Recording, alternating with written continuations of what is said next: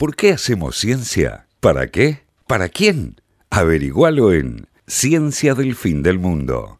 Eh, Y vos nos un- vas a hablar, se viene una Carpet Story. Ya, pero yo traje muy poco. ¿Sabes que traje muy poco? Ah, Siempre De- dice de lo hecho- Pobre. Carlos. De hecho, Juli de siglo del origami. Sí. no está porque nos abandonó, porque agarró y se fue. Pobre Pero- Juli, que está de vacaciones. No, pero, pero eh, digamos, lo, lo que traía hoy es, es un artículo que lo leí, vi el título y dije, pero esperen un poco. Porque el título del, del- de, de este artículo decía, la última gran extinción fue en la primavera. O sea, la, la ¿En última... esta primavera? En, en la primavera Del 2021. hemisferio norte, obvio. Ese es el punto, exactamente. Ah, porque claro. si hablamos de extinciones masivas, hubo este, en, en Ah, la historia del planeta. of the World, Claro. top, top, top. Totalmente. Claro, hubo, eh, te- tuvimos cinco extinciones masivas en, eh, hace 439 millones de años, hace 367, hace 251, hace 210, en el momento que se separaban los planetas. Eso, imagínate el los, los problema. continentes. Se separaban los- los, los- continentes.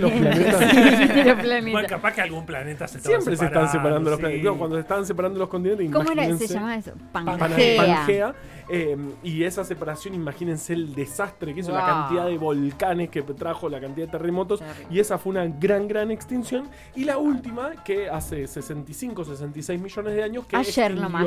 este, totalmente, que en la cual se extinguieron los dinosaurios. Y el título decía, esta última extinción Ah. fue en primavera. Pero como en primavera. ¿Era de dónde, amiguito?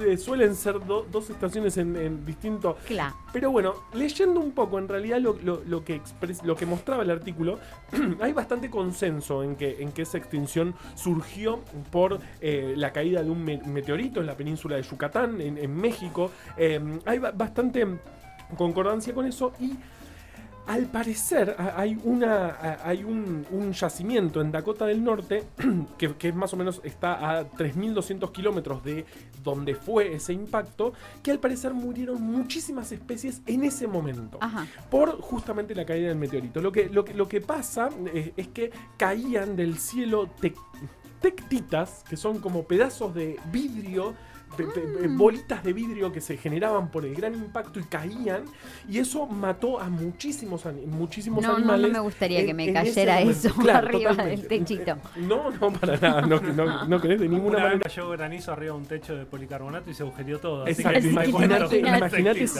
cae un meteorito. de vidrio em, fundido. Totalmente, ese- esa, esa extinción más o menos este, mató al 76% de las especies de la Tierra. Me Realmente fue una es gran, gran, gran Gran. extinción. Eh, totalmente. Y gracias a este, a este lugar. ¿Pero en- qué quedaron vivos? ¿Cuatro o cinco bichos? Cuatro, cinco- Las lampreas. Las las lampreas quedaron vivas. Y, a- y ahora, y, a- y en un rato vamos a hablar de los grandes protagonistas de las extinciones, Bien. que son eh, una maravilla. Pero justamente en este, en este lugar eh, se encontraron muchos, eh, em, muchos fósiles que, evidentemente, como estaban golpeados y tenían partes de estas tectitas, se cree, eh, eh, digamos, hay bastante consenso de que murieron exactamente en el momento del impacto. Y viendo, este, eran, digamos, había este, peces, eh, fósiles de peces, fósiles de incluso tiburones. Y eso, digamos, eh, según este, la- las espinas de los peces, se puede ir viendo en qué momento eh, de, de- de la vida eh, em, fue Claro. la muerte. ¿no? Algo similar a lo que pasa con los anillos de los De árboles. los árboles. Entonces, por ejemplo, este, en un momento en invierno, digamos, hay menos, menos cantidad de comida, entonces, este, eh, en las espinas se ve menos cantidad de carbono. Cartílago, o Cla- lo que sea. claro, entonces se van generando patrones. Y evidentemente el corte fuerte fue en un momento donde este, los animales salían de el invierno, en un momento de mucha vulnerabilidad para las especies, ma- más, más por ejemplo para la- las especies que están que hibernan, el Claro. momento de salir de la hibernación, uno, eh, lo- los animales están recontrafamélicos, necesitan mucha cantidad de, Aparte, de- imagínate, viste que cuando te dormís una siesta de dos horas, claro, que te quedás como medio ahí. Un como- poquito. Imagínate No- no hibernar sabes- tres no sabes meses. si te Te despertás- levantás y decís, ¿dónde estoy? ¿Dónde estoy? ¿Dónde estoy? ¿De qué especie soy? qué sé O sea, yo, claro, y ¡pum! cae un meteorito, ¿entendés? Es, es un problemón.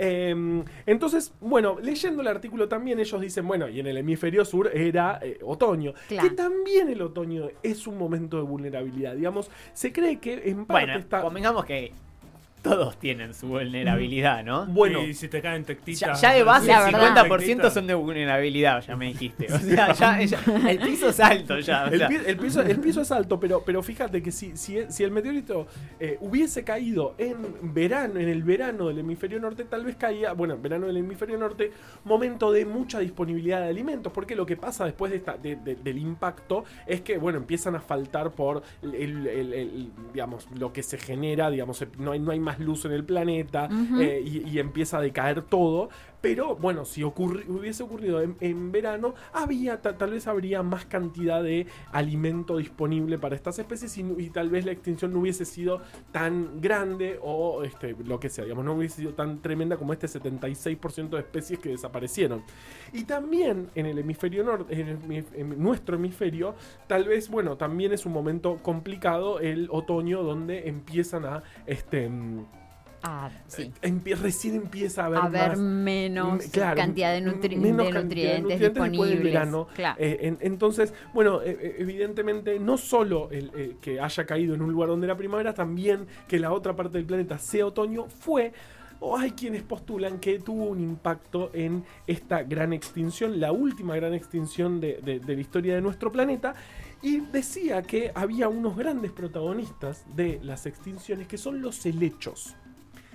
Después de cada extinción, después, después de cada gran extinción, viene lo que se conocen los picos de helechos. Son momentos donde todo se llena de helechos. Los helechos conquistan todo, porque son, son este, eh, di- digamos... em, El hecho maldito. el hecho más exacto, muy bien. Muy bien. Son, son este, especies que pueden dispersar muy rápidamente eh, la- la- las esporas. eh, Claro. resisten un montón en el ambiente. Si ustedes vieron Claro, cómo abajo son de la hojita. sí, Ah, las bueno, hojitas claro. de los helechos, que abajo de cada una de las patitas de la hojita sí.